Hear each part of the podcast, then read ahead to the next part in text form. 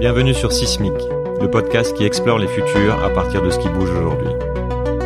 Il y en a beaucoup qui croient à ça, qui croient qu'en fait il suffit d'être résilient, il faut arrêter de vouloir euh, anticiper, il faut arrêter de vouloir se projeter.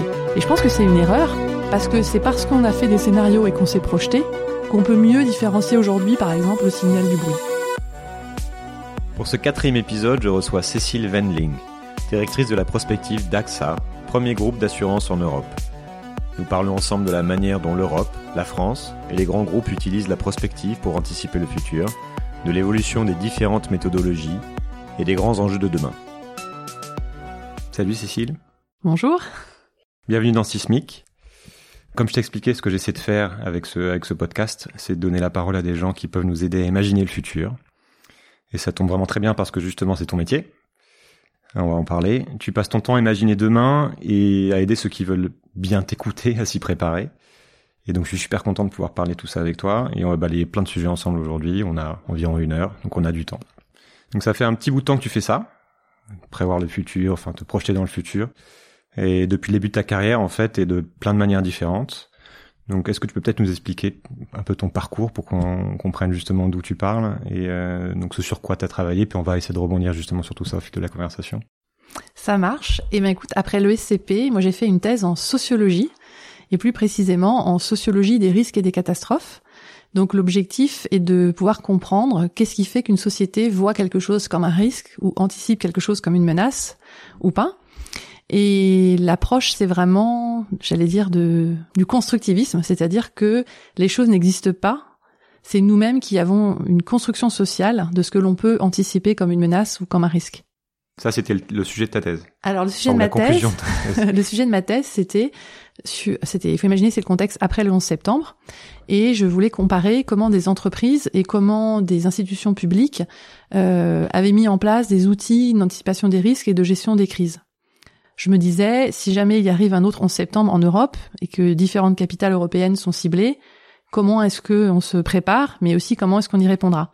Et pour être transparente, les entreprises m'ont dit mais non, vous êtes, euh, c'est bien trop sensible, jamais on vous laissera faire euh, du terrain ou de l'analyse. Puisqu'au départ, tu voulais le faire avec une, avec une organisation, comparer, avec une entreprise. Voilà, je voulais comparer secteur public, secteur privé. Et en fait, le secteur public, à savoir la Commission européenne et le Conseil, créaient chacun leur centre de crise. Et donc, j'ai eu cette chance inouïe de pouvoir euh, être dans le centre de crise euh, au niveau de la Commission européenne et d'observer, euh, au-delà des textes et de la mise en place, comment ça existait et comment ça fonctionnait. Après ça, mon, à la fin de ma thèse, j'ai été au ministère de la Défense, à l'IRSEM, l'Institut de recherche stratégique de l'école militaire, faut imaginer qu'au moment de la fin de ma thèse, c'était le livre blanc sur la sécurité et la défense et qui disait justement qu'on faisait pas assez de prospective, qu'on faisait pas d'anticipation stratégique et que dans un monde où euh, le cyber-risque augmente, le terrorisme augmente et les formes de conflits augmentent, conflits pour des ressources, conflits autour de l'eau, etc., il allait falloir renforcer cette compétence. D'où la création de l'IRSEM. Et donc j'ai eu la chance d'arriver dans cette institution au tout début c'était en quelle année ça? C'était, je pense, en 2009 ou 2010. Là. Donc avant 2009, il n'y avait aucun organisme qui existait au niveau européen? Alors, c'est au niveau européen, c'est au niveau Alors, national? Il y a l'organisme, le centre de crise. Il y a deux choses différentes. le centre de crise lui-même a été mis en place en octobre 2001. C'était euh, donc septembre. Euh, lui-même, c'est comment? Le centre de crise du pardon? À la Commission européenne. La Commission européenne, voilà. Donc au niveau européen, c'est vraiment le 11 septembre qui a fait naître des institutions en disant euh, il faut que nous-mêmes on soit armés et qu'on n'ait pas cet aveuglement parce qu'on a des blind spots en fait, c'est-à-dire qu'on ne voit pas arriver quelque chose et du coup après on ne sait pas se coordonner dans une réponse. Ça c'est les outils, on va dire, et après la pensée, penser l'avenir et penser euh, la disruption. Il faut vraiment savoir que la prospective vient quand même des milieux de la défense. Si on regarde euh, à l'étranger, par exemple aux États-Unis, c'est vraiment pendant les années 20 et les années 30 que au moment de la crise de 29, les gens se sont dit mais comment est-ce que je fais pour penser l'avenir? Comment est-ce que je fais pour anticiper euh, le monde de demain? Et euh, au sein du ministère de la Défense américain, il y avait un département de R&D qui a euh, fait un grand exercice de crise, notamment sur des solutions post-New Deal. Et c'est ça qui a fait naître la NASA et c'est ça qui a fait naître l'idée de la conquête de l'espace. Et ce département R&D, eh ben, ça, après est sorti et c'est la RAND Corporation, la RAND étant un think tank aujourd'hui qui continue encore de penser l'avenir. Si on fait le parallèle, ça c'est donc aux États-Unis, au moment où... Donc ils ont commencé beaucoup plus tôt que, que tous les autres pays. C'est un peu l'idée. Alors, il y a des gens qui te diront que en fait la prospective on en fait euh, que par exemple, euh, je sais pas moi, Michel-Ange ou Léonard de Vinci ou Jules Verne, c'était des grands prospectivistes. Mais on va dire que la façon dont ça a été institutionnalisé, c'est-à-dire dont on met le mot de foresight, forecast, tous ces mots-là. Et avec un objectif stratégique de d'anticipation, Exactement. C'est pour moi, je je le je vois ce signal de naissance de cette discipline entre guillemets à ce moment-là. Et après, quand il y a la Seconde Guerre mondiale, eh bien les Américains et sont en mode de dire comment est-ce qu'on va reconstruire l'Europe. Et donc c'est la mise en place de stratégies sous la forme plutôt de plans ou d'exercices de planification.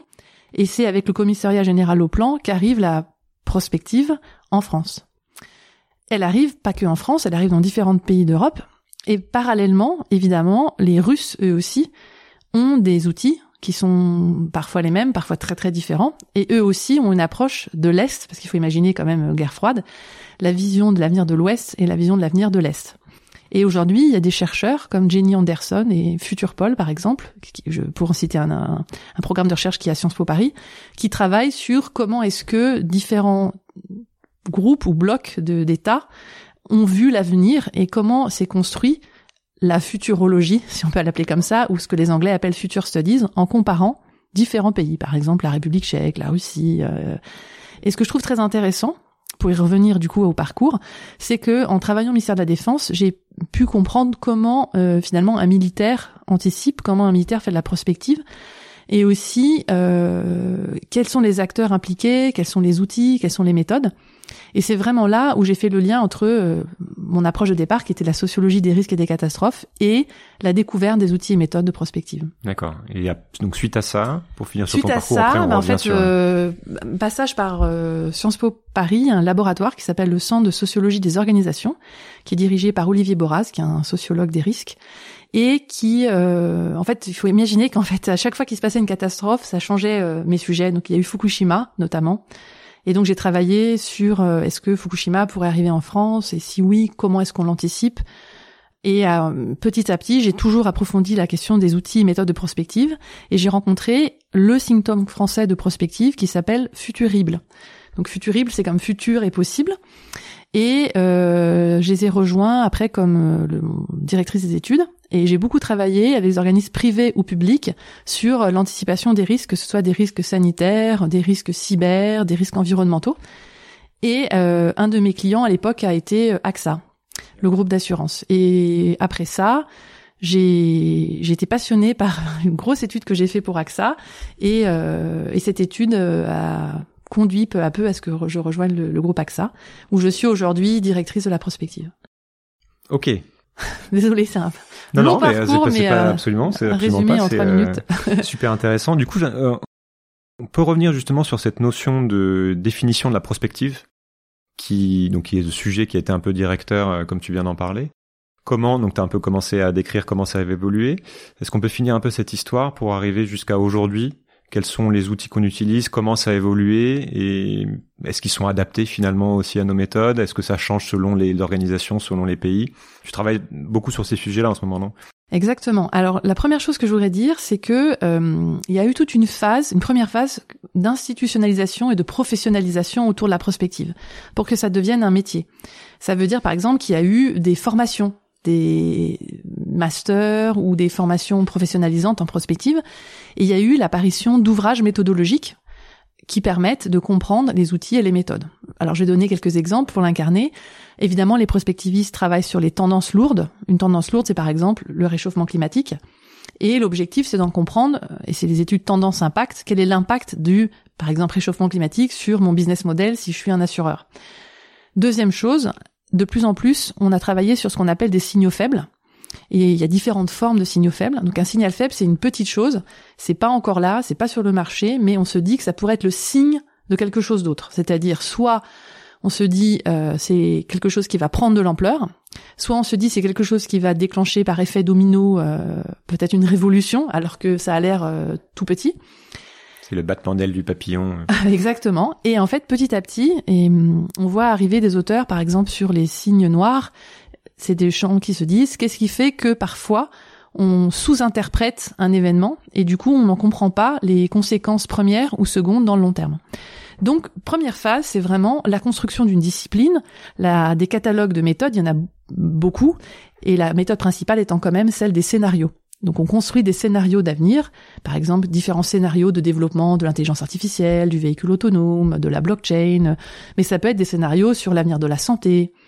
Voilà, première étape. Et en fait, ce, cette première étape, je trouve, était vraiment marquée par un savoir expert, c'est-à-dire des prospectivistes qui travaillent avec des académiques, généralement par exemple un démographe euh, ou bien un économiste, euh, voilà. Et ces groupes d'experts orientaient une vision de demain et orientaient une pensée liée à l'anticipation.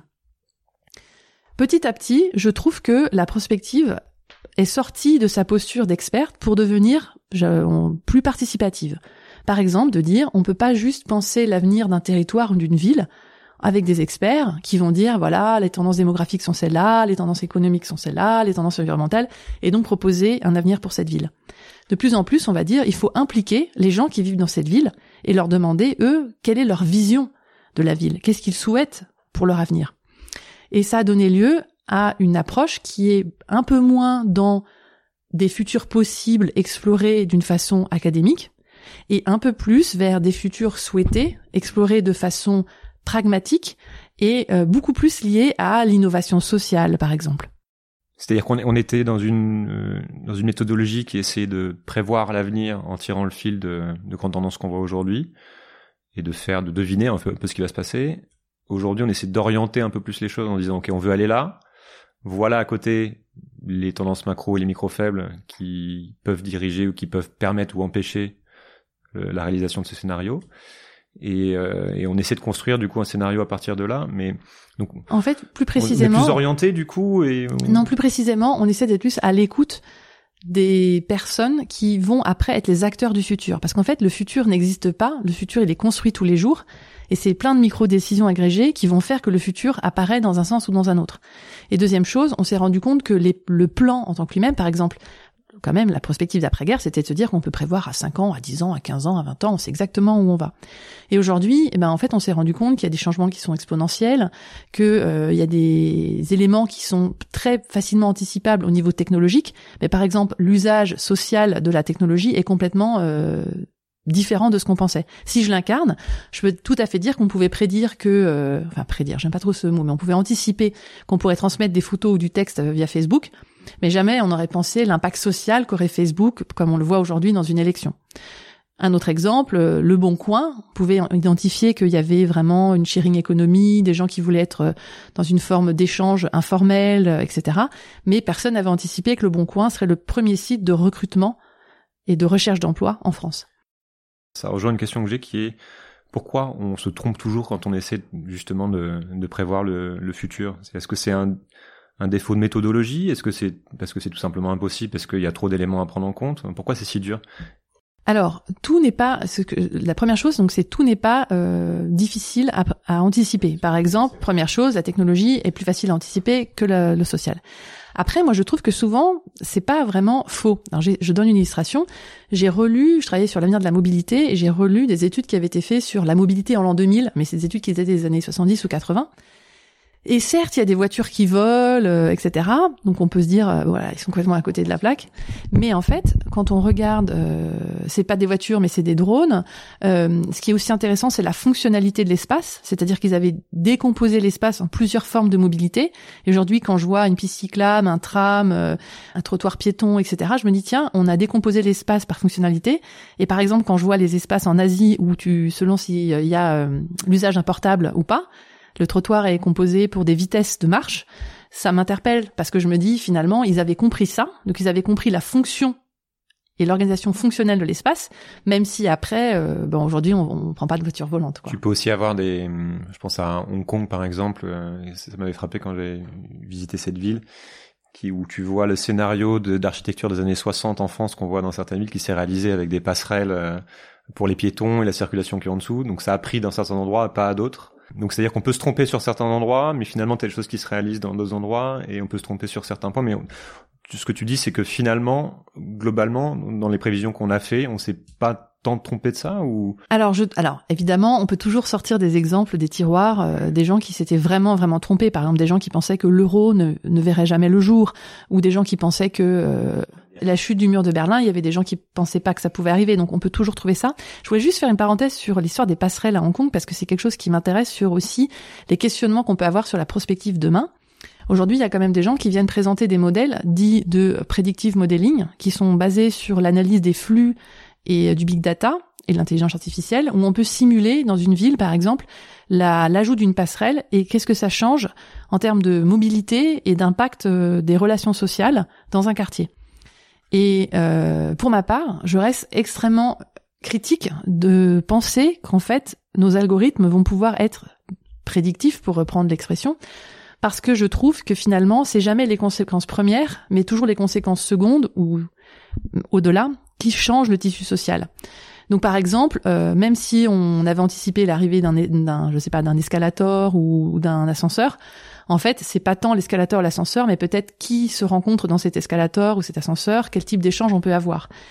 Donc, en résumé, intéressant de voir que le, aujourd'hui, après cette vague très participative, ouverte et quand même dans une forme de désir souhaitable vis-à-vis de la prospective, on a une sorte de retour vers des savoirs experts, mais plutôt, j'allais dire, mathématiques et au-delà de, des modèles qu'on avait traditionnellement, des modèles dits prédictifs, et pour ma part, vraiment un regard critique sur ces modèles, aussi parce que je trouve qu'ils ne font que reproduire des choses, des ruptures du passé, mais qu'en fait la, prospective, c'est vraiment anticiper des ruptures qui ne sont pas celles qu'on a connues. C'est-à-dire quoi C'est des modèles, notamment avec l'utilisation d'algorithmes d'intelligence artificielle, ça permet d'avoir de reproduire les mêmes erreurs, mais à plus grande échelle. Tu peux faire ça un peu comme ça, c'est-à-dire qu'on rend plus de paramètres, on est capable de calculer plus de scénarios mais finalement, il y a toujours certains paramètres qu'on va oublier ou qui vont manquer ou des signaux faibles dont, tu parlais.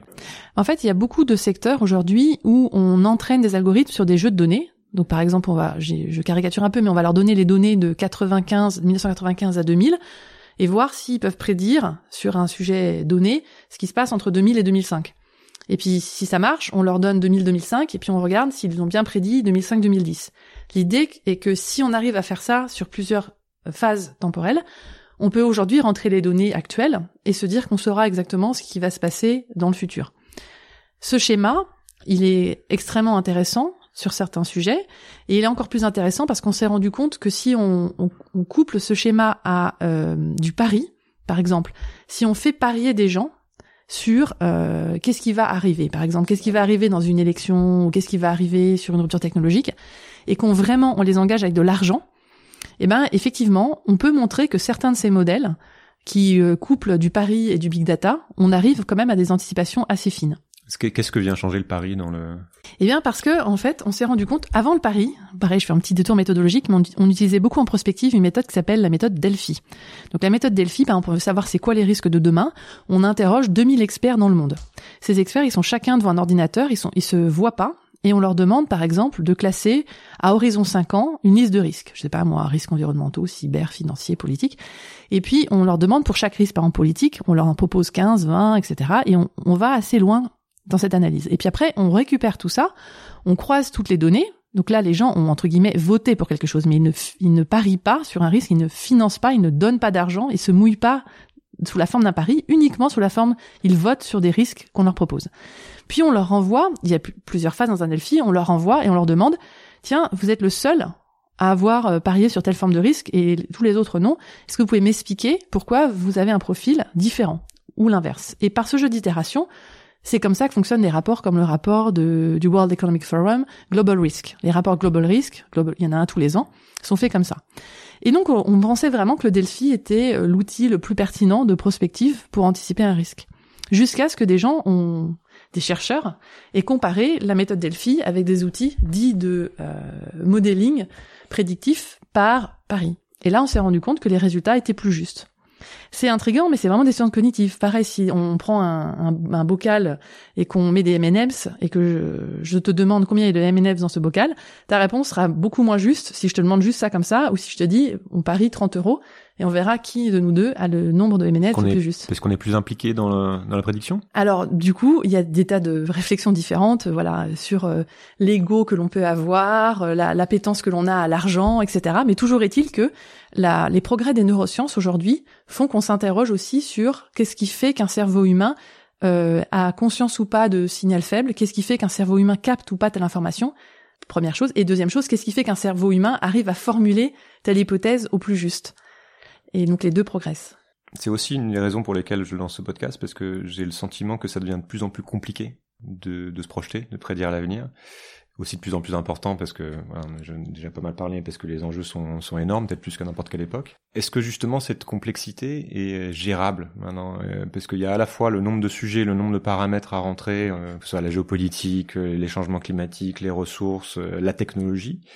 Donc il y a beaucoup de paramètres qui rentrent dedans et aussi cette idée que ça s'accélère euh, avec euh, des points de rupture, des courbes exponentielles. Est-ce qu'on est capable de gérer ça ou alors est-ce que les prospectivistes sont complètement perdus et plus perdus qu'il y a quelques années par rapport à ça? Alors, il y a plusieurs choses. Je pense que dans la collecte d'informations, quand on collecte des informations économiques, démographiques, etc., l'accès à l'information est plus important. Mais, revers de la médaille, comment est-ce qu'on fait pour distinguer il y a plus important signal, voilà, il y a beaucoup plus de données, mais après, comment est-ce qu'on fait pour distinguer le signal du bruit? Et ça, ça reste compliqué. Donc, deuxième chose, ça veut dire de la transdisciplinarité. Il faut travailler avec euh, des designers, euh, des, des, gens qui ont une approche euh, neurologique, des gens qui ont une approche psychologique, etc. Donc, une vraie, vraie, vraie différence en sens de d'âge, de culture, de formation, pour pouvoir, en croisant ses regards, avoir une sensibilité plus forte de ce qui arrive. Donc ça, c'est le champ de qu'est-ce qu'on peut voir arriver. Et oui, il restera toujours des zones dites grises parce qu'on a tous des biais individuels, on a tous des biais de groupe, c'est-à-dire qu'au bout d'un moment, ces chercheurs qui vont travailler ensemble ou ces experts, ils vont avoir un mécanisme, ils s'en rendent même pas compte, ils vont avoir une pensée homogène de l'avenir. Donc ça demande de toujours se remettre en cause sur les biais individuels ou collectifs dans un exercice de prospective. Donc ça, ça restera et aucun exercice de prospective n'est parfait. Après, il y a un deuxième maillon, c'est comment on communique sur cet exercice et comment on prend une décision ou comment on innove une fois que l'exercice est fait. Et ça, c'est extrêmement difficile parce que souvent, ce que les gens disent soit fait peur, soit ne correspond pas à la culture de l'organisation telle qu'elle est, soit ne correspond pas au business model tel qu'il est. Et le fameux exemple que tout le monde cite toujours, donc désolé pour le stéréotype, mais quand même, c'est le fameux cas Kodak.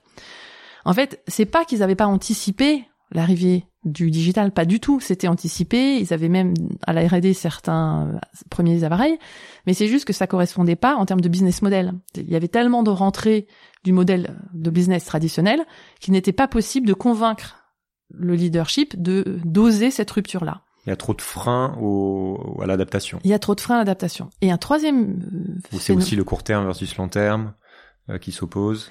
Et, vraiment aussi parce qu'on a tendance à penser l'avenir avec les schémas mentaux d'aujourd'hui. Et comme ça rentre pas dedans, ben on, va plutôt disqualifier la piste.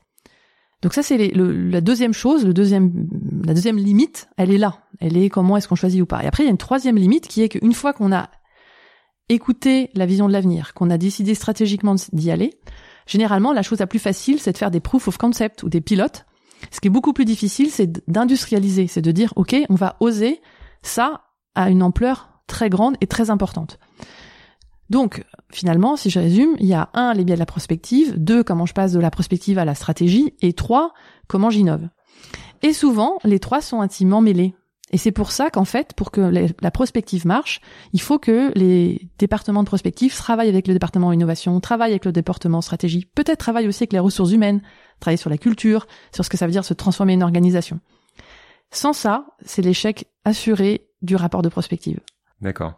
Donc là, tu places au niveau de l'organisation et on va y revenir. Euh, je voudrais rester un peu plus sur le niveau macro pour jouer un peu sur les prédictions. Donc il y a beaucoup de choses très importantes qu'on n'a pas vu venir. Je pense par exemple à la, crise financière de, de, 2008 que, sauf euh, quelques Cassandres qu'on appelait comme ça à l'époque avaient, vu venir, personne n'avait vu venir. Qu'est-ce qui fait que un événement qui après coup paraît aussi évident finalement, une fois qu'on regarde les choses a posteriori, n'est pas prédit par euh, par les marchés financiers dans ces cas-là ou par les économistes ou par les politiques? Et du coup, par extrapolation, qu'est-ce qu'on ne voit pas venir aujourd'hui et qui est important d'avoir en tête? On va, on va revenir plus tard aussi sur toutes ces questions, mais pour rester sur la méthodologie, justement, est-ce que la méthodologie aujourd'hui a changé et plus adaptée nous permet de, de ne pas rater ça? Alors la première chose, c'est que on a du mal à anticiper quelque chose évidemment qu'on n'a jamais vu, c'est toute la théorie de Taleb et du signe noir. Donc euh, le signe noir, c'est parce qu'en fait, avant d'aller en Australie, on pensait que tous les signes autour de nous étaient blancs. Évidemment, on n'avait jamais vu de signe de couleur noire. Et puis en fait, euh, une fois que les premiers explorateurs ont été là-bas, ils en ont vu, ils se sont dit ah mais non, en fait ça, ça existe. Donc effectivement, c'est toute cette théorie qui dit qu'on ne peut pas prédire quelque chose qui n'est pas arrivé auparavant. Première chose. Deuxième chose, une chose que je trouve vraiment passionnante, c'est que on anticipe l'avenir en fonction du passé que l'on a vécu, du coup. par exemple, comme on avait vécu le 11 septembre aux États-Unis, on a anticipé un avenir avec une énorme catastrophe terroriste. On a remis tous les moyens du Federal Emergency Management Agency vers le Department for Homeland Security, etc. Puis est arrivé Katrina, la catastrophe. Tous les brillants cerveaux américains avaient travaillé sur un scénario dit de terrorisme global. Et du coup, les gens ont été euh, complètement euh, dans une situation de, pauvreté, de vulnérabilité sociale. Euh, c'était c'est très très grave ce qui s'est passé à la Nouvelle-Orléans. Donc il y a des gens qui se sont dit qu'est-ce qu'on peut faire méthodologiquement? On a vu des gens qui ont créé ce qu'on appelle la méthode dite de counterfactual. Donc l'idée c'est de dire au lieu de partir de notre histoire telle qu'on la connaît, partons d'une histoire contrefactuelle. Par exemple, arrêtons de parler uniquement de un monde où euh, on a eu Hiroshima et Nagasaki et la fin de la Seconde Guerre mondiale, c'est fini comme cela. Et si on n'avait pas eu ces bombes-là?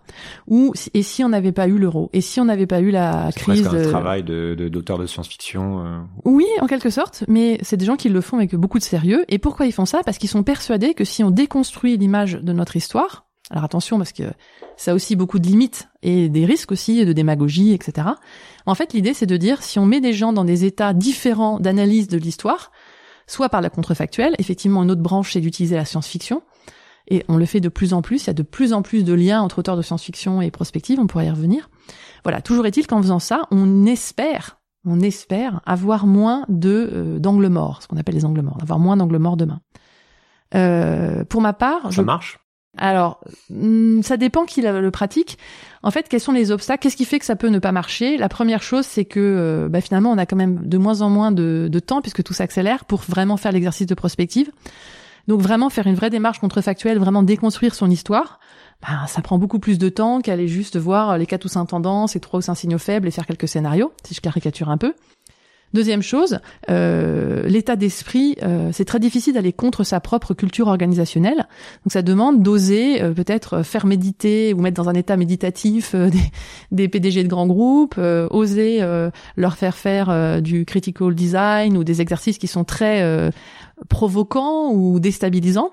Et ça veut dire avoir une forme de courage dans l'organisation, d'aller contre la culture dominante ou contre le schéma de pensée dominant. Donc ça, c'est le deuxième obstacle, je et pense. Là, t'es, encore juste sur le, la prédiction. Exactement. Que, parce qu'après, il y, a, y, a, des obstacles. On peut peut-être parler de ça justement. Quels sont les obstacles liés au passage à l'action et euh, et au passage à l'échelle dont tu as parlé dans une organisation. Par oui.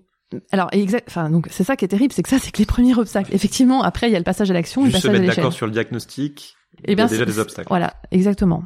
Après, euh, c'est très frustrant pour ceux qui euh, l'avaient fait et qui, qui n'ont pas été écoutés. Il y avait des gens, par exemple aux États-Unis, qui avaient travaillé sur l'usage de d'avions comme arme de guerre, par exemple. Et euh, c'est une frustration énorme pour eux de ne pas avoir été euh, entendus. Donc euh, aujourd'hui, il y a aussi des gens qui quittent la prospective en disant que finalement euh, ils sont de moins en moins entendus et euh, ce qu'ils euh, vont mettre en avant, c'est la résilience, en disant on peut plus faire de prospective, on peut plus anticiper le monde à 5 ans, 10 ans, donc la seule chose qu'on peut faire, c'est être résilient aujourd'hui et se dire voilà, on s'adaptera quoi qu'il arrive. Et c'est assez intéressant parce que les gens que je croise, il y en a beaucoup qui croient à ça, qui croient qu'en fait, il suffit d'être résilient, il faut arrêter de vouloir anticiper, il faut arrêter de vouloir se projeter. Et je pense que c'est une erreur parce que c'est parce qu'on a fait des scénarios et qu'on s'est projeté qu'on peut mieux différencier aujourd'hui, par exemple, le signal du bruit. Donc moi, je trouve que on se prive euh, d'une analyse euh, qui est quand même extrêmement utile euh, socialement, politiquement, économiquement. Il faut faire les deux. C'est continuer de prévoir et, et on le voit dans les organisations, c'est-à-dire que ça devient de plus en plus compliqué de faire des plans à trois ans parce que finalement les prédictions deviennent ne sont plus pertinentes à trois ans. Il faut quand même les faire parce que ça donne une direction et à côté, faut s'organiser pour être beaucoup plus euh, agile, résilient. Voilà. Sauf qu'il faut pas arrêter de les faire parce qu'il y a des gens qui pensent qu'il faut tout arrêter parce que et c'est juste. Aujourd'hui, il y a des gens qui se disent, par exemple, il y a cinq ans ou il y a dix ans, on avait travaillé sur quelles seraient les compétences dont notre entreprise aurait besoin demain catastrophe, c'est pas les bonnes compétences qu'on avait identifiées, donc arrêtons de planifier pour les compétences. Bah non, il faut continuer de planifier sur les compétences dont on aura besoin demain, sauf qu'il faut pas se le dire, le faire tous les 5 ans ou 10 ans, ça suffit. Donc c'est ça qui est contre-intuitif. Les gens se disent, ah bah si je le fais, si je me, si je me projette à horizon 10 ans, ça veut dire que je fais, je fais l'exercice tous les 10 ans. Non, en fait, il faut continuellement se projeter à horizon 10 ans. Il faut continuellement avoir cette vision du long terme. Et ça veut pas dire qu'une fois qu'on a fait l'exercice, parce que ça aussi je l'entends, c'est ah bah c'est bon, on a 10 ans pour y arriver. Ah non, si on a identifié qu'il y avait cette rupture massive dans dix ans, qu'est-ce qu'on fait aujourd'hui pour s'y préparer, pour l'éviter, pour euh, voilà, garantir à l'organisation qu'elle pourra être résiliente demain? Du coup, j'aimerais bien combattre parce que c'est intéressant parce que tu as aussi la casquette européenne entre guillemets publique et la casquette aussi euh, corporate privée. J'aimerais bien qu'on passe de l'une à l'autre aussi. Euh, si on revient au niveau européen ou, national, quels sont les enjeux justement de la prospective aujourd'hui, selon toi, sur prenons l'Europe? Et comment ces comment ces disciplines sont utilisées, comment c'est traité, comment ces euh, comment ces, ces résultats ou ces prédictions sont utilisés par les gouvernements? Parce que j'ai l'impression qu'on a toujours un train de retard. Euh... Alors la première chose, c'est que peu de citoyens européens connaissent les services de prospective. Par exemple, qui sait qu'au Parlement européen, il y a un service de prospective? Je pense, à part les prospectivistes, peu de gens. Donc il y a un service pareil euh, à la Commission européenne euh, et dans toutes les grandes instances européennes. Mais en plus de ça, depuis quelques années, ils travaillent ensemble. C'est quelque chose qui s'appelle ESPAS, E-S-P-A-S. Si vous tapez Espace Prospective Europe, vous pourrez aller voir qu'ils font un travail assez important sur l'avenir de la géopolitique européenne, l'avenir des technologies et des sciences en Europe, euh, et, plein d'autres sujets. Deuxième chose, ils ont mis en place un catalogue d'innovation prospective, ou j'allais dire aussi un catalogue d'études de, de prospective qui s'appelle Orbis, ORBIS. Et sur Orbis, ça permet de rentrer, voilà, un pays, un sujet, je sais pas moi, l'avenir du graphène. Et ben voilà, je peux aller voir les meilleurs rapports qui arrivent sur l'avenir du graphène. Après, chaque pays de l'Union européenne a aussi ses instances de prospective. Donc, par exemple, si je prends en France, même si ça porte mal son nom, c'est France Stratégie, qui est l'organe de prospective du gouvernement. Mais si vous allez au Sénat, il y a un bureau de la prospective. Donc, euh, et puis si vous allez à la ville de Lyon ou si vous prenez euh, la plupart des grandes régions françaises, il y a des prospectives territoriales portées par les villes, par les régions. Donc en fait, et euh, je, pardon aussi petite parenthèse, vous pourrez retrouver ça dans les différents pays d'Europe, c'est-à-dire voilà. Donc ça c'est les organisations publiques et après vous avez également les départements de la prospective dans les grandes entreprises. Et de plus en plus, on essaye d'avoir des échanges ou des mises en réseau de ces acteurs, par exemple, se dire on se réunit à Bruxelles avec toutes les instances européennes, mais également les responsables prospectifs des grands groupes, les responsables de prospective au niveau national. Et lors de deux ou trois jours communs, on travaille sur un ou deux sujets clés d'avenir pour voir qu'est-ce que ça peut changer. Si je fais le parallèle avec les États-Unis, les États-Unis, euh, et ça reboucle sur ce que je te disais au tout début, ont créé aussi des organes, par exemple comme DARPA, qui sont des organes qui osent aller jusqu'à pas uniquement la prospective, mais le financement de, bah voilà, la conquête de l'espace. Mais après, un exemple aussi quand même assez fort, c'est l'internet. C'est-à-dire qu'ils sont capables d'agir sur la prédiction. Ils sont capables d'agir et de faire naître le réseau. Et après, de non seulement faire naître un réseau qui s'appelle l'Internet, mais de faire naître la Silicon Valley qui est quand même euh, toute l'économie qui en découle. Donc aujourd'hui, au niveau européen, il y a des personnes qui travaillent à un projet qui s'appelle JEDI. C'est assez drôle parce que parce que JEDI, mais euh, c'est Joint European euh, JEDI, Joint European Disruptive Innovation, Disruptive Innovation. Donc l'idée, c'est de dire, en fait, aujourd'hui, il y a des grands challenges en Europe, par exemple euh, le changement climatique, etc. Donc plutôt que de le faire sur des questions euh, militaires ou de sécurité, pourquoi est-ce que nous, on, on mettrait pas ça chez les civils et pour se dire, on va oser financer des sujets extrêmement disruptifs, des gros challenges de l'humanité, euh, faire de la prospective sur ces sujets et le transformer par des innovations, même si on n'est pas sûr qu'elles soient rentables. Parce que la différence vraiment net, c'est qu'on n'était pas sûr qu'aller dans l'espace ce serait rentable, on n'était pas sûr que l'internet serait rentable, mais on l'a quand même fait et ça a coûté des millions de le faire. On a fait une minitel nous. Voilà. oui, alors après, il faut pas non plus, on n'est pas euh, mauvais sur tout, on a des traits, notre minitel était très bien, notre le gros e-commerce du monde dans les années voilà, 80, exactement. en France. Et, euh, et, non, et j'aime bien aussi cette parenthèse du Minitel parce que souvent les gens, quand ils pensent le digital, regardent à 2-3 ans en arrière. Mais personne ne se projette sur c'était quoi l'informatique euh, dans les années 70, 80, 90. Or en fait, il faut cette vision bien plus longue pour comprendre aujourd'hui, euh, au-delà du buzz de l'intelligence artificielle. Euh. Mais ça, je trouve que le Minitel, c'est un, cas intéressant parce que ça illustre ce que tu disais, qui était que finalement, faut pas arrêter de se projeter. À un moment donné, la France, dans ce cas-là, ou France Télécom a pu être en avance sur euh, pratiquement tous les autres pays du monde en disant qu'on va créer un premier réseau numérique, tout le monde équipé d'un Minitel. Et du coup, j'imagine que ça les a aussi limités dans leur capacité à innover et à voir venir la vague Internet puisqu'on était déjà dedans, on avait déjà prévu des choses et euh, on n'est pas capable de se remettre en question. Ça rejoint une question que j'ai qui est pourquoi on a toujours justement l'impression en Europe, en tout cas récemment, d'avoir un peu un, train de retard sur, euh, donc par exemple sur la révolution numérique. Euh, clairement, ça se passe aux États-Unis, maintenant en Chine, et l'Europe a pris beaucoup de retard. C'est quoi? C'est qu'on fait des mauvaises prédictions? C'est que justement les moyens de financement sont pas là? C'est que les organisations sont pas bonnes? C'est que les, les, les politiques n'écoutent pas?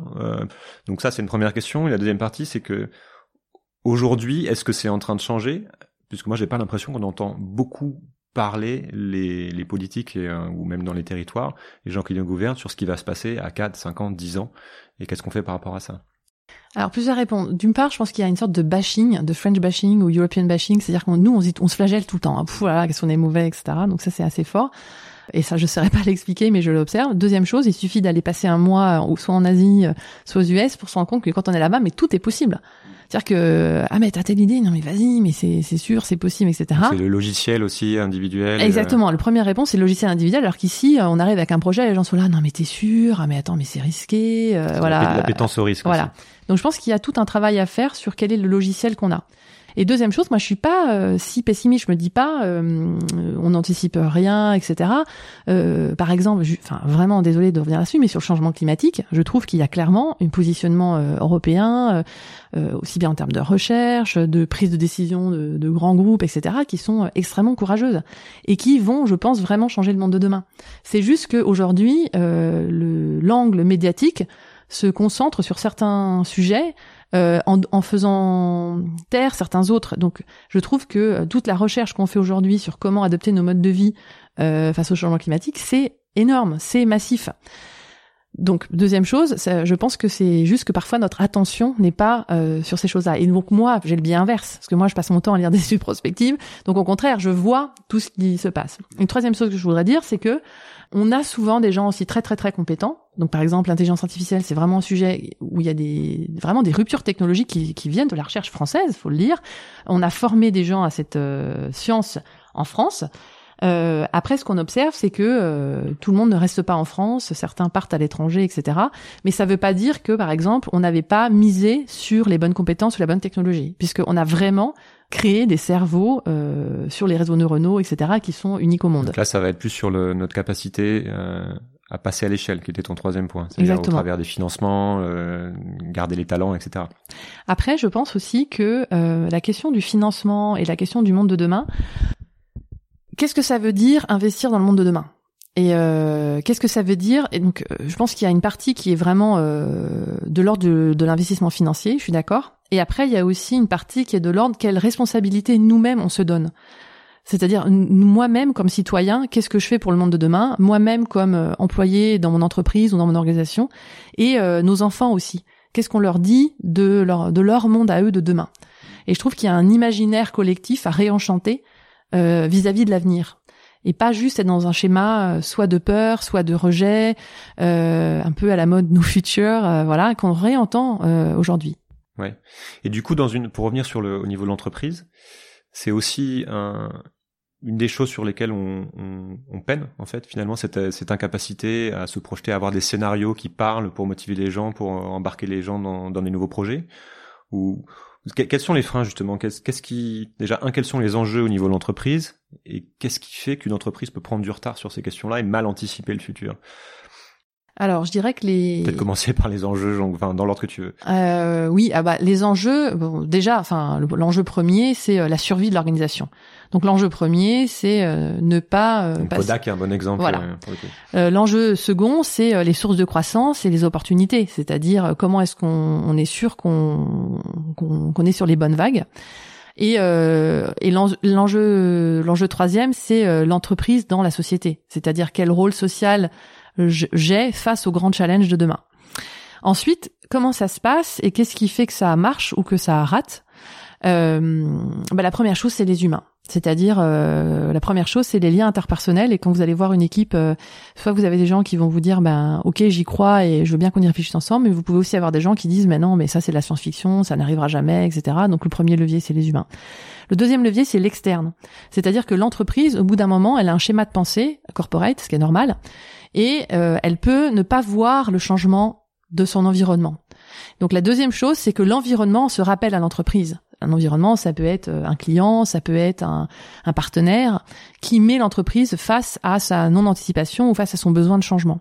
Et donc, il faut vraiment pas sous-estimer cette ouverture. Et ce qui me rassure, c'est que dans le monde aujourd'hui, on va vraiment dans des schémas d'open innovation et que plus l'entreprise s'ouvre, plus elle est obligée d'éviter de se regarder le nombril et du coup de lever la tête et de se rendre compte que peut-être son ADN interne euh, l'a fait oublier certains aspects.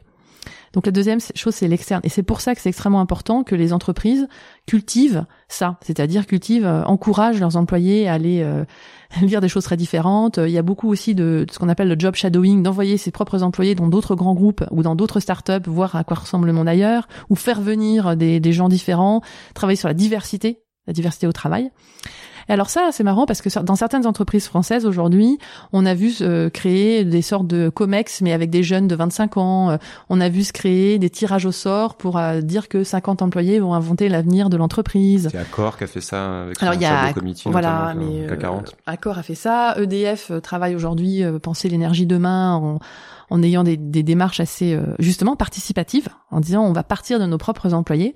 Donc on voit apparaître euh, des soit euh, cette ouverture extérieure en envoyant des gens ou en faisant venir des gens, soit des nouvelles formes de gouvernance de l'avenir en disant créons un endroit pour penser le monde de, de demain. D'accord. Sur quel sujet tu travailles en priorité, toi, chez AXA Justement, quels sont les donc on prend l'exemple de, cette, organisation, mais j'imagine qu'il y a beaucoup de, de points à faire et de parallèles à faire avec la plupart des industries. Euh, au-delà de la révolution digitale numérique qui, euh, qui, est en cours et sur lesquelles les entreprises françaises ont pris pas mal de retard, est-ce qu'il y a d'autres enjeux fondamentaux sur lesquels euh, il faut travailler, ou sur lesquels tu travailles, ou il faudrait travailler, ou il faut accélérer? Alors, bah, moi, je m'intéresse beaucoup à l'avenir du travail. Donc, qu'est-ce que ça voudra dire travailler demain? Euh, je pense que c'est un sujet qui est fondamental parce que le rapport au travail change, et hum, un autre sujet que je trouve vraiment clé, c'est qu'est-ce qu'on assurera demain? Et c'est tellement important parce que si on n'assure pas quelque chose, l'innovation ne peut pas voir le jour. Donc je, un exemple que je donne souvent, c'est comme le véhicule autonome. Si on n'assure pas le véhicule autonome, ben en fait on pourra pas autoriser, une ville va pas se mettre à autoriser des véhicules autonomes si on sait pas qu'est-ce qui va se passer en cas d'accident. Alors par exemple sur le véhicule autonome, quels sont quels sont les types de questions qu'il faut se poser euh? Alors ben la première la première question c'est qu'en fait on ne sait pas, euh, on n'a pas de base de données comme par exemple sur les erreurs humaines au volant, on sait exactement les probabilités d'accident en fonction de l'âge, du type de voiture, etc. Là la première chose c'est qu'on n'a pas de données. Deuxième chose, c'est que il euh, n'y a pas donc euh, de conducteur. Donc la grande première question, c'est qu'est-ce qu'on assure? Et on voit aujourd'hui que dans le monde d'un véhicule autonome, on assure plus un usage qu'une propriété, puisqu'en fait, on n'aura pas besoin d'être propriétaire de notre voiture, on n'aura peut-être plus besoin de parking, les voitures, elles rouleront tout le temps. Ça veut dire aussi qu'on n'assure pas un véhicule, sûrement, mais une flotte de véhicules. Donc, et ça veut dire aussi que les gens qui vont bouger seront différents. Donc plutôt qu'assurer que des actifs, entre guillemets, dans leur véhicule, peut-être on assurera une grand-mère de 96 ans qui a perdu la vue, mais aujourd'hui elle peut tout à fait prendre un véhicule autonome. Et donc c'est même pas les mêmes personnes qu'on assure. C'est ça qui est passionnant en fait, c'est que ça change tout. Donc ça change le cadre du contrat, le cadre de l'assurabilité, ça demande une, réflexion sur la responsabilité, qui sera responsable en cas d'accident, mais au-delà par exemple sur la prévention. Je donne un exemple très concret. Aujourd'hui, quand on traverse, moi en tant que piéton, je regarde le, chauffeur et je vois s'il pense que je vais m'arrêter, si je pense que je vais traverser, et puis moi vice versa, je me dis ce qu'il va arrêter, ralentir, etc. Ben, travailler sur c'est quoi la prévention pour éviter des accidents. Qu'est-ce qui fait quand, quand une véhicule autonome arrive, je sais si elle s'arrête, etc mais c'est aussi, et c'est pour, je fais exprès de, de, de, enfin, de prendre le fil de la plot, c'est aussi travailler sur les cyber-risques. Parce que qu'est-ce qui se passe si quelqu'un hack mon véhicule? Et donc c'est ça qui est fascinant quand on fait la prospective, c'est qu'on part avec un sujet qui a l'air finalement pas si compliqué, le véhicule autonome. Et en fait, quand on commence à tirer les ficelles, on se rend compte que euh, bah, ça change tout. Ça change euh, le business model, ça change la prévention, ça change du coup euh, la distribution, ça change du coup bah tout. Et en fait, même par exemple, on pourrait dire là, est-ce que ça va changer nos, notre assurance santé? Parce que finalement, ce sera peut-être pas même les mêmes pathologies ou les mêmes types d'accidentologie, et donc au-delà même de nos assurances entre guillemets voitures, pour caricaturer un peu, est-ce que ça va changer aussi l'étape de mortalité? Parce qu'on fait de l'assurance vie. Vous voyez ce que Donc en fait, plus on avance, plus en fait c'est ça la prospective. C'est avoir, c'est défaire la pelote et commencer à tirer des fils et commencer à voir du coup sur quoi il faut travailler. Ça c'est l'étape 1. L'étape 2 c'est expérimenter. Parce qu'en fait on peut pas savoir sans essayer. Et donc c'est pour ça qu'il est important de faire ce qu'on appelle du sandbox, c'est-à-dire doser des bacs à sable, doser des zones d'expérimentation. Donc euh, pour prendre l'exemple d'AXA, on a une expérimentation euh, à Bristol, au Royaume-Uni, réelle avec le gouvernement, avec des tas d'autres partenaires, pour se dire qu'est-ce qu'on fait vraiment quand on expérimente. Euh, et donc la deuxième phase, c'est l'expérimentation. Et de cette expérimentation, apprendre. Et la troisième phase, eh ben la troisième phase, c'est le vrai monde. Et le vrai monde, c'est qu'on bascule pas de 0 à 1, c'est pas un véhicule tel qu'on a et après un véhicule complètement autonome. C'est cinq étapes petit à petit d'automatisation du véhicule et du coup, c'est étape par étape de changer petit à petit euh, la relation. Parce que ça, c'est aussi un changement méthodologique important dont, tu parlais déjà, qui est un peu l'approche design, euh, dont on, qui est devenu un peu un buzzword, dont on entend un peu parler partout, c'est-à-dire d'être beaucoup plus proche du terrain et de l'expérimentation plutôt que de de penser, de théoriser un, peu trop et de, et de partir de là. À quelle vitesse justement cette compréhension de la nouvelle méthodologie se fait dans l'entreprise? Parce que moi j'ai l'impression que c'est un gros frein. Alors l'approche dite, euh, enfin par le design, par les pain points, etc., par le terrain, par l'expérimentation pour avancer.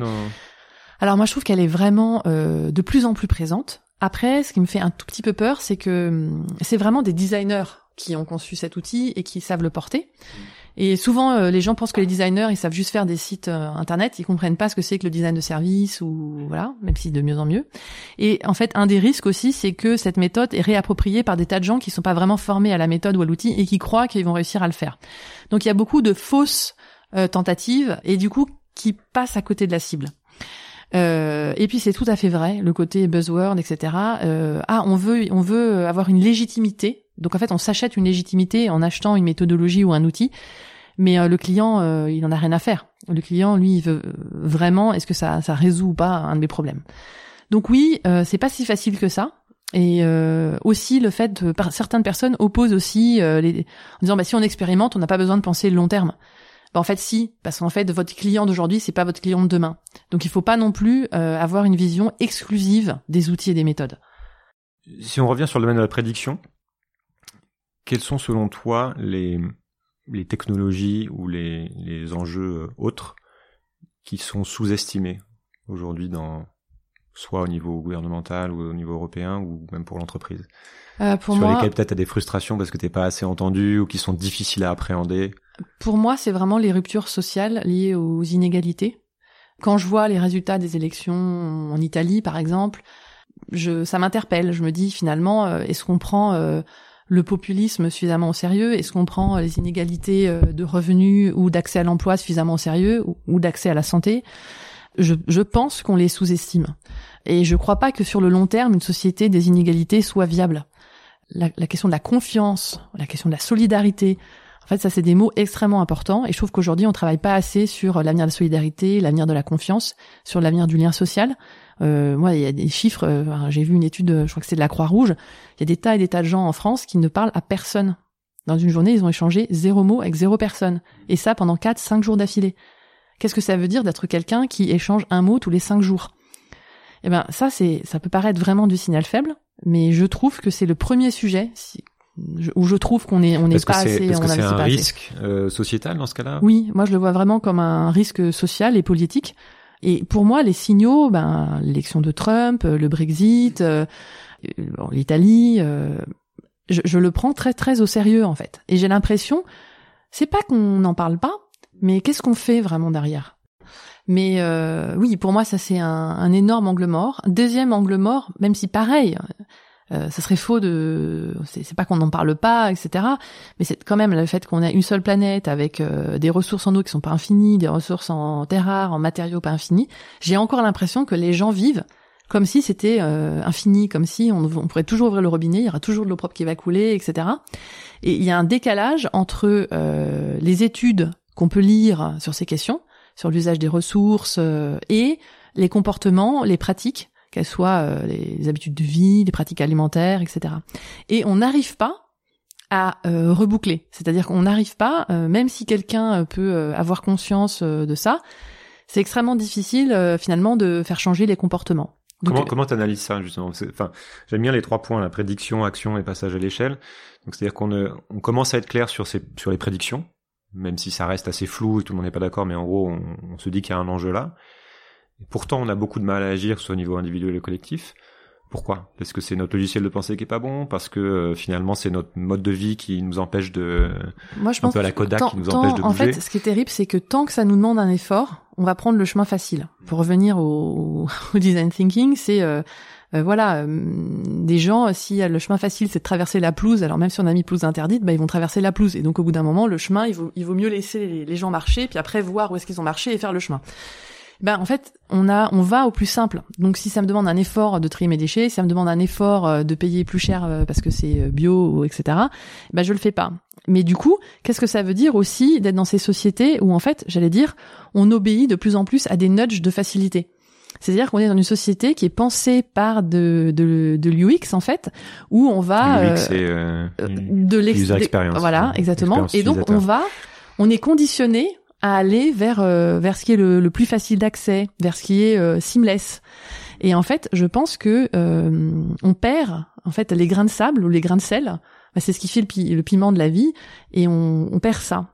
Et je trouve que et d'ailleurs on, on, commence à avoir des gens qui qui, qui sont comment dire qui se soucient de ça euh, quand on voit les, les gens très dans la Silicon Valley, mais qui disent, moi, mes enfants, je veux pas qu'ils soient dans des écrans, je veux qu'ils continuent d'avoir leur imaginaire, etc. C'est Steve Jobs qui a empêché ses enfants d'utiliser un iPad. Euh. Voilà. Et ben en fait, pour moi, c'est de cette nature-là. C'est de, euh, c'est qu'est-ce que c'est que l'effort, qu'est-ce que c'est que l'attente, alors que toute notre société est construite pour finalement nous proposer quelque chose qui apparaît, en tout cas qui est là, qui ressemble à quelque chose qui nous demande pas d'effort, pas d'attente, etc. Donc euh, moi je pense que ça c'est un sujet sur lequel il faudra aussi qu'on travaille parce que euh, toutes les inter on va on va vivre dans un monde de code et dans un monde d'interfaces et ces interfaces finalement euh, nous incitent et gentiment pour nous simplifier la vie.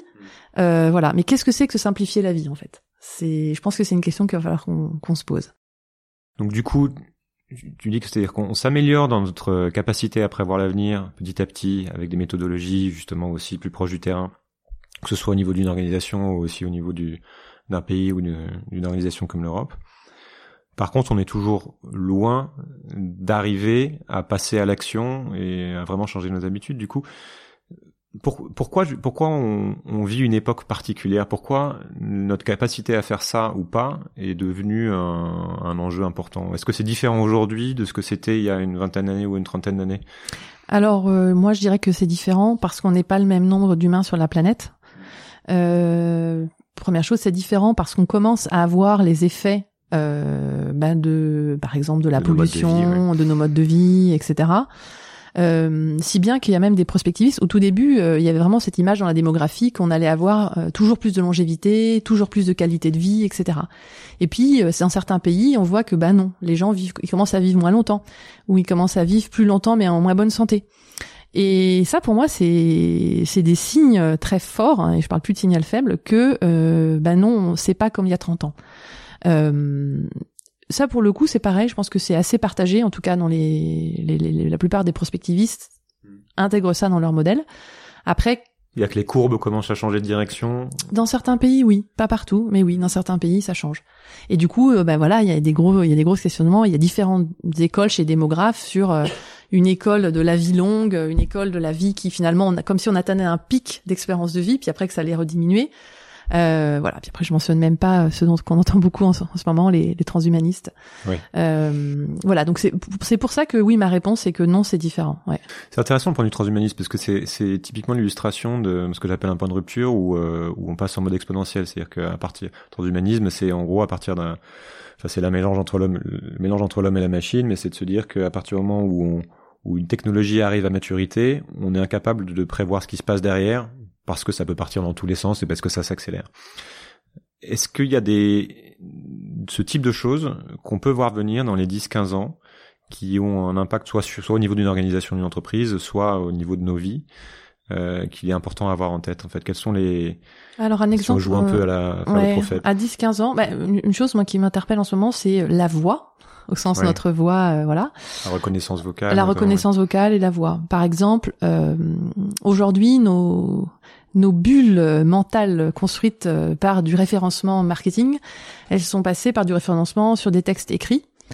Euh, par exemple, si vous êtes dans Google, eh vous tapez quelques mots, euh, c'est par ces mots-là que vous accédez à une liste de réponses. Euh, Si demain on passe à des interfaces qui sont purement vo- vocales, euh, ça va peut-être changer la façon dont on cherche l'information, dont on s'exprime, le poids de certaines langues, parce qu'en fait, est-ce que toutes les langues le, le même poids, etc.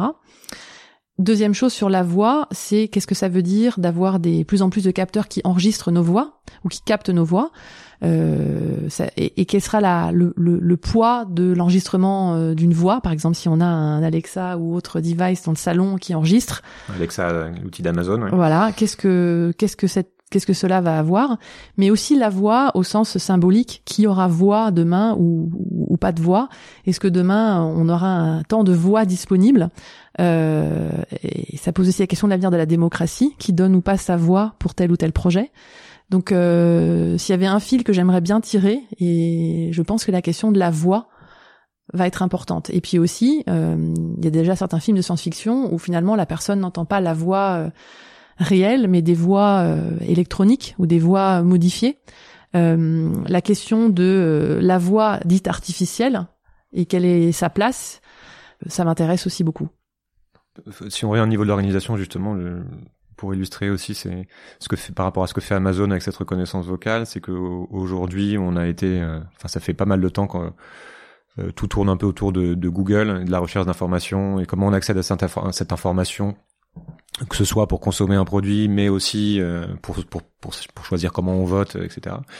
Et qu'on voit que cette information a été euh, passe par le filtre Google pour savoir qu'est-ce qu'il met en avant, passe aussi par le filtre Facebook de plus en plus, et ce dont tu parlais tout à l'heure, c'est qu'on a quelque chose qu'on n'avait pas anticipé, qui était la capacité d'un euh, d'un outil comme Facebook finalement à influencer euh, ce qui est montré comme information et du coup à influencer le résultat d'un vote. Ce que tu dis, c'est que demain avec euh, des outils qui sont un peu partout comme donc euh, Amazon Echo, qui est un outil de reconnaissance vocale et qui permet euh, d'accéder à Amazon et de poser des questions à, un robot. Une fois que ces outils-là sont un peu partout, on n'utilise plus Google, on utilise beaucoup moins Facebook, on parle à un outil qui va répondre à nos questions. Et que du coup, il y a un enjeu énorme à savoir euh, qui maîtrise la réponse, dans quel ordre ces réponses apparaissent, et à quel point ces réponses influencent ceux qui les entendent. Enfin, c'est des sujets du coup que tu creuses soit au sein d'AXA, du, ou ça n'a aucun rapport avec l'assurance. Ah bah si, ça peut toujours avoir des rapports avec l'assurance, c'est ça qui est bien, c'est tout un lien avec l'assurance. Non, mais euh, si je vais essayer de faire un lien pour montrer, par exemple, concrètement pour un assureur, euh, typiquement, euh, Alexa capte aussi des bruits de fond. Et par exemple, le bruit d'une fuite d'eau, le fait que ça goûte, Parce qu'il est tout le temps branché, c'est ça euh, voilà, ou bien si quelqu'un euh, casse la fenêtre et rentre par effraction euh, dans le salon, euh, voilà, il y a déjà des, des gens qui réfléchissent à pas uniquement euh, le bruit qui est là pour être capté, mais euh, l'arrière. Donc euh, le comment comment le l'arrière fond du son. Euh, et puis après on peut aller jusqu'à tout. Il y a des sons que nous on entend humains mais on n'entend pas tout. Euh, donc si on va vers des spectres sonores euh, autres, euh, qu'est-ce que ça, qu'est-ce qu'on peut faire? Et je fais aussi le lien avec les, le mouvement des makers. On peut, euh, pour des, des femmes qui ont des grossesses et qui n'ont pas accès à de l'échographie, on peut sonifier, ou je sais pas comment dire en français, euh, d'une façon nouvelle avec des nouveaux outils techniques, les sons, euh, y compris euh, du fœtus, pour mieux suivre une grossesse, etc. Donc en fait, là aussi, je pense qu'on est au tout, tout, tout début. Alors une chose qui me fait peur, c'est que euh, par exemple quand on a vu la naissance du MP3, on a arrêté d'écouter de la musique autrement. Or le MP3 a gardé que les spectres sonores qu'en- qu'entend l'oreille hu- humaine et ils ont gommé tout le reste en disant de toute façon on l'entend pas. Mais moi je pense qu'en fait euh, même ce qu'on n'entend pas, ça a un rôle, ça, ça joue. Et donc en fait ce qui me fait un petit peu peur parfois, c'est qu'on sous-estime ce- ces spectres-là.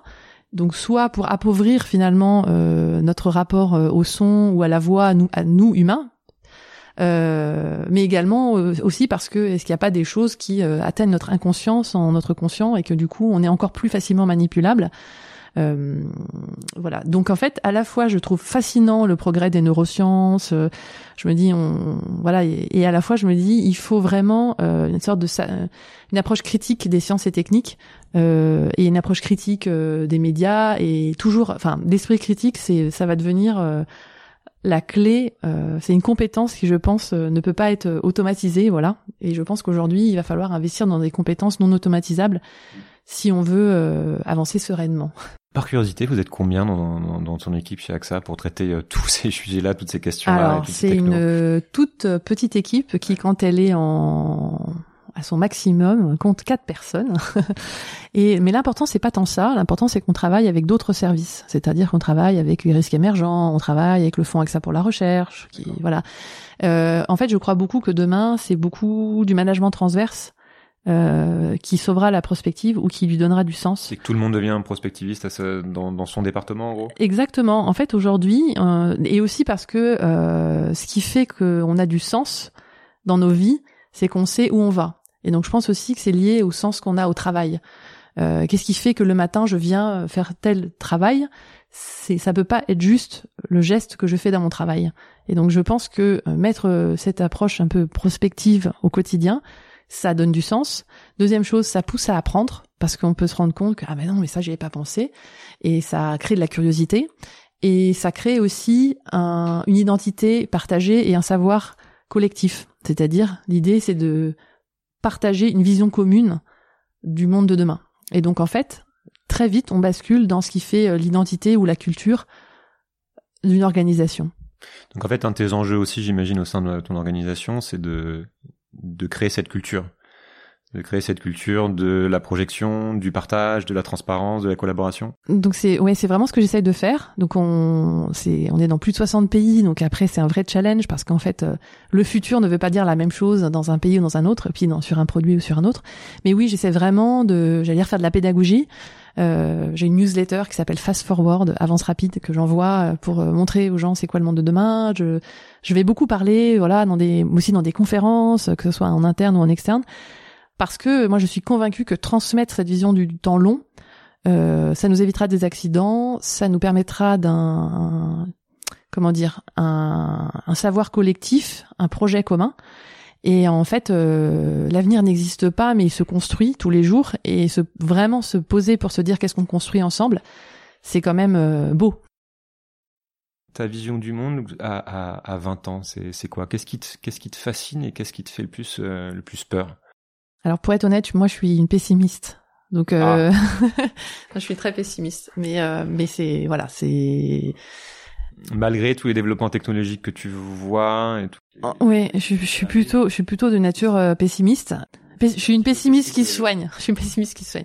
Non, mais en fait, fait voir les choses en noir sur les, les 20 ans? Alors une chose aussi que je voulais dire. Enfin moi je lis beaucoup plus de romans que d'essais finalement les essais, je vais en lire des extraits, etc. Mais en fait, ce qui m'anime vraiment, c'est d'aller lire euh, des romans, euh, je sais pas, irakiens, euh, enfin voilà, des, des romans de d'une grande diversité de, profils, etc. En fait, ce qui me rend pessimiste, c'est euh, c'est l'étroitesse de nos schémas de pensée. C'est-à-dire que j'ai pas j'ai l'impression que plus on avance, plus on on a l'impression d'accéder à toute l'information, mais finalement, plus on accède à une information très étroite. Qui est, qui est filtrée en plus de Voilà, qui est filtrée. Et donc ça, c'est mon premier ma première grande peur, c'est euh, la fin de cette diversité.